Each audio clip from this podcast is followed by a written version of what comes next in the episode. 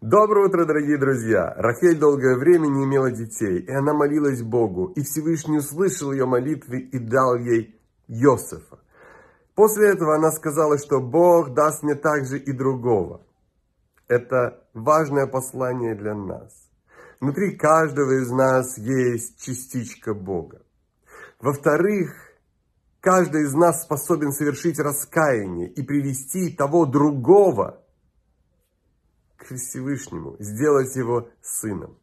Кроме того, нас окружают люди, которые порой не знают о существовании Торы и о заповедях. Этих людей надо познакомить с этим. Их надо привести ко Всевышнему. Их надо приблизить. И в этом наша роль, в этом наша задача. И Всевышний обязательно дает нам силы и возможности, чтобы исполнить это важное предназначение. Прекрасного дня, замечательного, радостного настроения и удачи и успеха во всех хороших и добрых делах.